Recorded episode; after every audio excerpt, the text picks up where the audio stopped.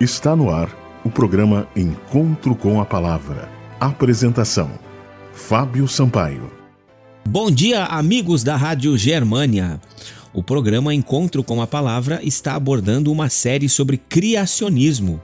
Nós, como cristãos, devemos crer na criação, no fato de que existe um Deus de poder criador.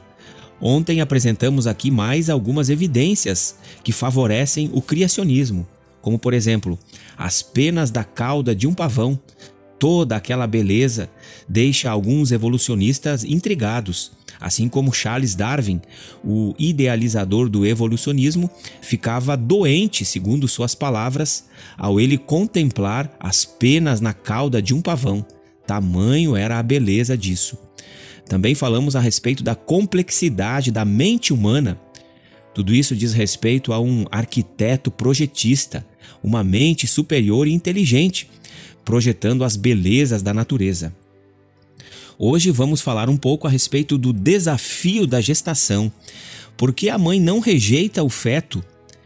Você sabia que há alguns mecanismos biológicos que impedem que o feto seja identificado pelo organismo da mãe como um corpo estranho e acabe sendo rejeitado? A evolução da gestação, o nascimento do bebê, a produção de leite para alimentá-lo compõem uma sequência natural e bem planejada, com vistas a acolher um novo ser. A interação imunológica entre a mãe e o filho, que acontece ao longo da gestação, é mantida até o período de amamentação. O aleitamento transfere anticorpos da mãe para o filho e esses anticorpos permitirão à criança reconhecer agentes causadores de doenças, protegendo-a durante o seu desenvolvimento. Há um detalhe muito importante. O sistema imune materno precisa aprender a conviver com o feto, que pode ser comparado a um transplante, pois a presença de 50% do material genético paterno torna o feto para o organismo da mãe um elemento estranho. A fim de que o feto não seja rejeitado, a placenta o isola parcialmente para protegê-lo, atuando como um filtro semipermeável que permite a troca de oxigênio e nutrientes, assim como a comunicação imunológica ao longo da gestação. Nós sabemos que tudo isso foi projetado por um Deus poderoso. A pergunta que nos fica é: como que seres que evoluíram de criaturas inferiores puderam sobreviver sem a presença da placenta? Sabemos que a gestação é algo maravilhoso, é a concepção de uma nova vida. Como que essas células do feto podem permanecer em circulação durante por pelo menos 17 anos após o nascimento, com uma memória imunológica, sendo capaz de reconhecer as células maternas? Como que tudo isso foi projetado se nós somos mero obra do acaso? É muito melhor nós entendermos tudo isso à luz do criacionismo.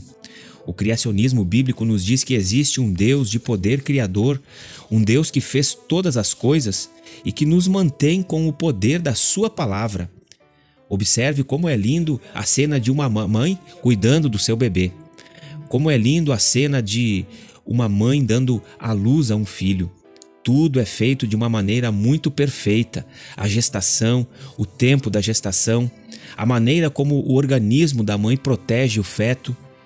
O sistema imunológico da mãe poderia muito bem atacar o feto uma vez que esse possivelmente seria um elemento estranho para o organismo da mãe. Mas isso não acontece porque mecanismos agem no organismo da mãe, impedindo que o feto seja morto pelo sistema imunológico da mãe. Que o nosso Deus entre em nossa vida como sendo o verdadeiro Criador e que nós possamos aceitar esse Deus como o arquiteto mestre, aquele que nos formou, aquele que nos mantém Assim como Davi disse no Salmo 139, fomos formados por modo assombrosamente maravilhoso. Este foi o programa Encontro com a Palavra de hoje.